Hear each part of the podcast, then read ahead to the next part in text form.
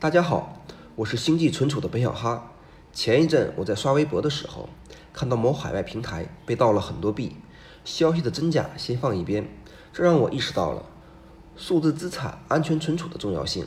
于是今天想跟大家聊一下区块链数字资产安全存储话题。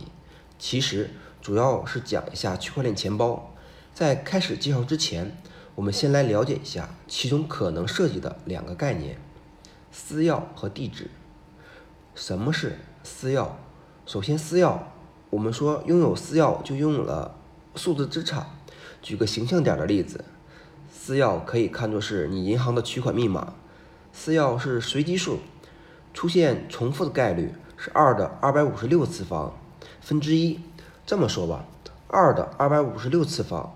分比宇宙中星球上的沙子还要多，你大可不必担心有人跟你的私钥一样，因为想要碰到同样的私钥是不可能的，这是密码学科的基础。如果有同样的私钥出现了，只会有一个解释，就是被盗了。什么是地址？拥有私钥就可以计算出地址，而拥有地址是无法推算出私钥的。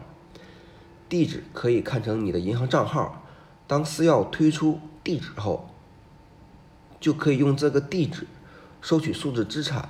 那么这个地址收到多少数字资产，这些数字资产就归有这个私钥的那个人。所以你向别人转账的时候，一定要确认对方的收款地址。同时你在区块链上搜索这个地址，就能很方便的查到该地址上的资产余额和交易明细。通过上述内容，我强调几个事实：第一个。私钥决定了你数字资产的归属。想转移地址上的数字资产，有需要吗？没有需要，那我只能说抱歉了。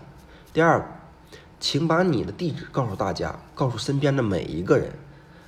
害怕别人知道你的地址，害怕很少人知道你的地址吧？这个地址上所有的数字资产都是是你的，好吗？什么是钱包？说了这么多，可能会有人有疑问。这跟今天聊的钱包话题有什么关系？那么我现在跟你说，钱包是用来管理私钥和地址的，是一种管理工具。现在你知道为什么要跟你讲私钥和地址了吧？如果你一不小心把自己的私钥泄露了，或者被别人盗取了，将你地址上的资产转移到了他的地址上，到时候你哭都来不及。所以选一个安全的钱包，在一定程度上可以实现对资产的安全存储。在邪恶小火苗萌芽前，把它扑灭。钱包的分类，钱包的类型有很多种，最主要的一个区分标准是看谁掌握数字资产的私钥。记住，只有当你自己掌握私钥，才是真正意义上拥有数字资产。同时要记得做好私钥备份。在这里给大家简单介绍一下全节点钱包、SPV 轻钱包和中心化钱包。大家根据自己的需求去选用什么类型的钱包。首先，先说一下全节点钱包，它是维护着全部的区块链数据，完全去中心化。使用的时候需要同步所有数据。这类钱包的功能很强大，同时是要自行管理的，因为需要维护整个区块链数据，导致钱包数据量大，同时在用户操作方面有一些难度，使用感受比较差。Qt 钱包就是一款这样类型的钱包，它具有高度的安全性、隐私性和稳定性。但有一点，这个钱包的区块链数据文件非常大，下载时很可能要花上一周。接下来讲这种类型钱包，感觉上就比较轻了。SPV 轻钱包，它只维护与自己相关的区块链数据，基本上去中心化。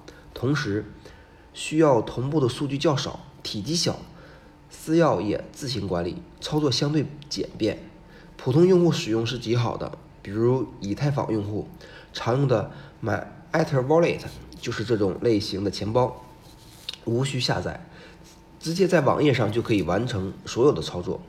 最后一款中心化钱包，数据由钱包供应商服务器管理。与刚才提到两款钱包不一样的地方在于，私钥由供应商管理，虽然很好用，但是需要选择新的选择信任的供应商，毕竟私钥在对方手里。大家现在可以掂量掂量自己有多少数字资产，再去考虑一下用什么钱包吧。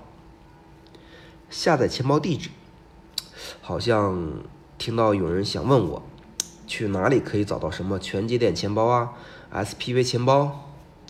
可以问问度娘啊，或者在这里免费给大家推荐一个，Coin Market Cap 是一个网站。在它的网站上可以找到几乎所有的数字货币，找到数字货币，然后根据指引找到对应的官方网站，在官方网站上下载对应的钱包。数字货币世界里，钱包的安全性和易用性经常是成反比的。